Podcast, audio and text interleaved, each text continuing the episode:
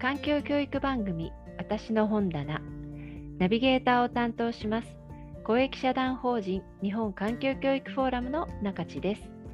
この番組は環境教育実践者や研究者をゲストにお迎えし活動研究そして人生に影響を与えた一冊の書籍私の一冊をご紹介いただきます。本日のゲストは公益財団法人日本野鳥の会首席研究員の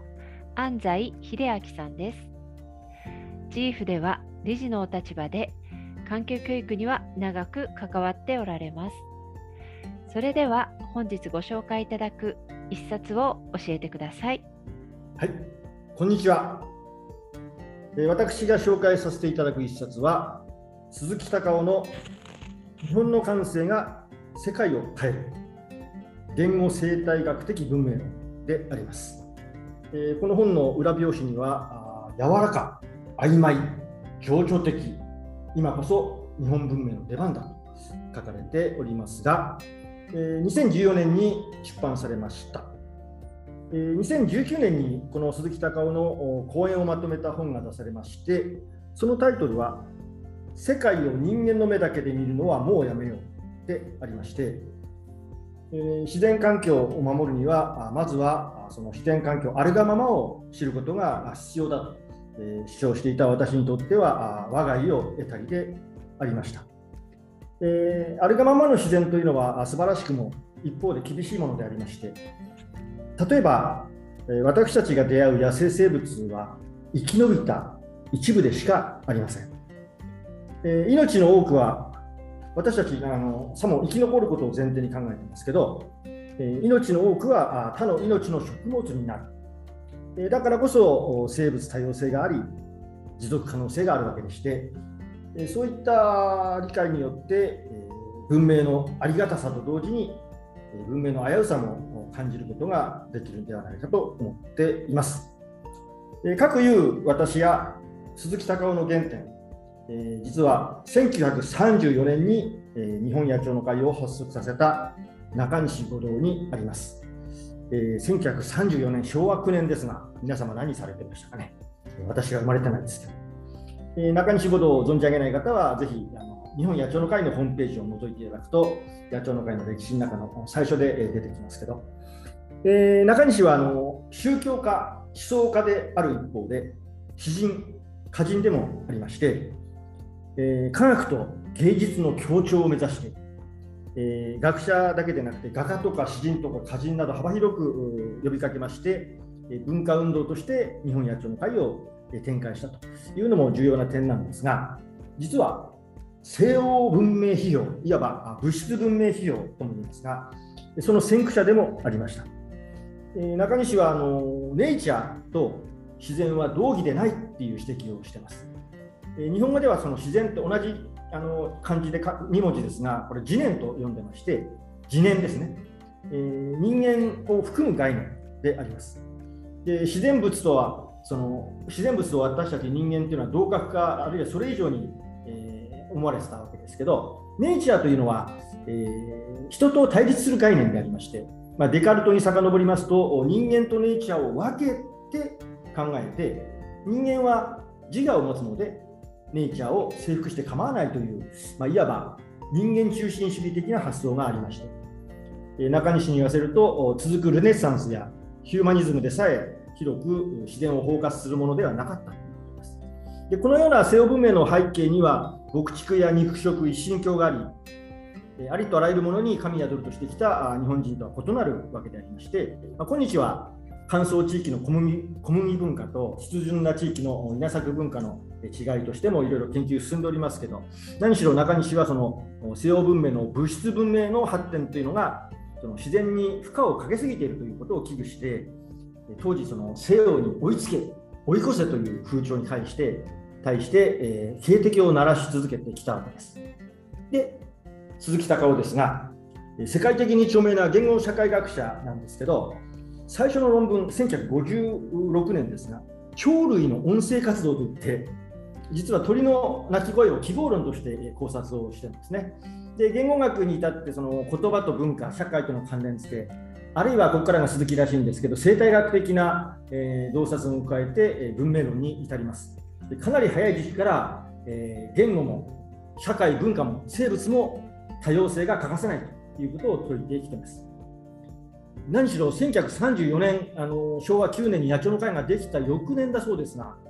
当時小学生だったそうですけど、えー、鈴木隆夫は中西合同宅に押しかけてですね野鳥の会に入れてくれと迫って野鳥の研究を始めてで中西合同が苦手とする野鳥の会の中の会の事務仕事みたいなことも手伝ってましてで昨年、えー、あ今年だ。今年の2月に94歳で亡くなるんですが、えー、死ぬ間際まで、えー、野鳥の会最古参会員を自慢にしてきました。で1950年頃からなんですがなんと今でいうところのエコライフを始めてます。え中西五道の物質文明指標みたいなものを暮らしに取り入れてまさに実践をしてきました。そのモットーは買わずに拾う。捨てずに直すで。まあ古いものは大切に使うし他人様が出すゴミとか不要品はもらったり拾ったりもしてですね、まあ、大事に使うと鍵紙とか釘とかもう回収できるものは何でも拾い集めてましたね時計も扇風機も何十年も使ってたしえ、背広もいつもあの見せてもらったんですけど、え、もらい物着てました。えー、1991年に、えー、野鳥の会が出した資料集では、人にはどれだけのものが必要かっていう論考を寄稿してます。えーまあ、近年だと2017年に野鳥の会で、えー、講演をお願いしたんですが、その時はですね、野鳥を守るためにも資源やエネルギー消費が少なくても幸せになれる道を選択しようと語っていました。この日本の感性が世界を変えるでは言語学の観点からすると、まあ、鈴木に言わせるとなんか世界で6000種言語があるそうですが日本語のどこがどう特殊なのかでそれが日本の歴史や文化とどう関係しているのかっていうのが、え解説されてますけど、まあ、例えば和をもって尊しとする日本がなんでその第二次世界大戦に至っちゃったのかみたいなことを考えるとこれも明治以降の西洋化に端を発しているということが見えてきます。日本人も中国や韓国に迷惑をかけてアイヌや琉球をいじめてきたみたいな歴史は当然あるんですけどヨーロッパの戦争の歴史のすざまじさえこれから見たらまあ比較できないぐらいだっていうふうに鈴木は書いています。殺戮、略奪、植民地支配ではえ文化や言語まで根こそぎ割ってきたという側面があります。でえ鈴木はあの鳥の目で見る共感するということをよく大事だって言ってましたけど、えー、日本はその第二次世界大戦をやっちゃって負けちゃったんだけどしかしながら、えー、歴史的に見るとそれはその後のアジアやアフリカ諸国の独立に結びついたという側面もあるわけであります。えさて、えー、西洋文明というのは、え物質文明として科学を発達させて人類繁栄の礎になったわけですけど、まあ、ご存知のようにすでに行き詰まりは明白であります。でそれをこの行き詰まりを分かっていながらなおその延長線上で経済成長とか発展を基軸に捉えているということがとても鈴木にとっては危惧するものであり得意な言語得意な文明をまだ維持している部分がある日本人の可能性を示してその責任感さえ感じさせてくれるのがこの本であります。まあ、鈴木はこうも言ってまして私たちも西欧文明を取り入れてその繁栄に寄与して、えー、恩恵に預かってきたんだからその恩返しとしても重要なんだというようなことを言ってましたですね。えー、SDGs 大いに結構なんですけどあの人類の物質文明的なその発展、えー、まあ、その背景にある物質的な欲望っていうのをこれ以上膨らまさないそのベクトルっていうのがいるんじゃないかと私ずっと主張してるんですけど、えー、中西鈴木はもう前からそれはああ言って言ってたことであります。えー、柔らか、曖昧、情緒的、今こそ日本文明の出番だっていうこの本の意図ですけど、まあ、学校ではあの日本っていうのは稲作や村社会を背景に、まあ、西洋から遅れた文明みたいに、え、そういう教わり方をしてきた方多いと思うんですけど、この物質的な繁栄を見直すこの現在、重要なポジションにいると、私たちはいるんだということを自覚させてくれて、え、環境問題や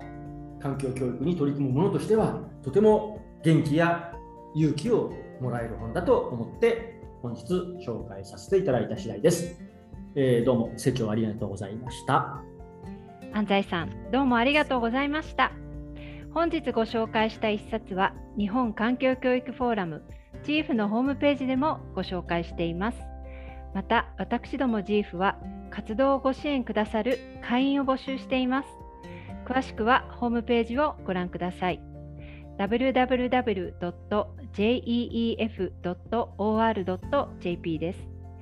この番組は東京恵比寿にある子どものためのセレクトブックショップ知恵の木の実の協賛でお送りしました。次回もぜひお聴きください。どうぞお楽しみに。ありがとうございました。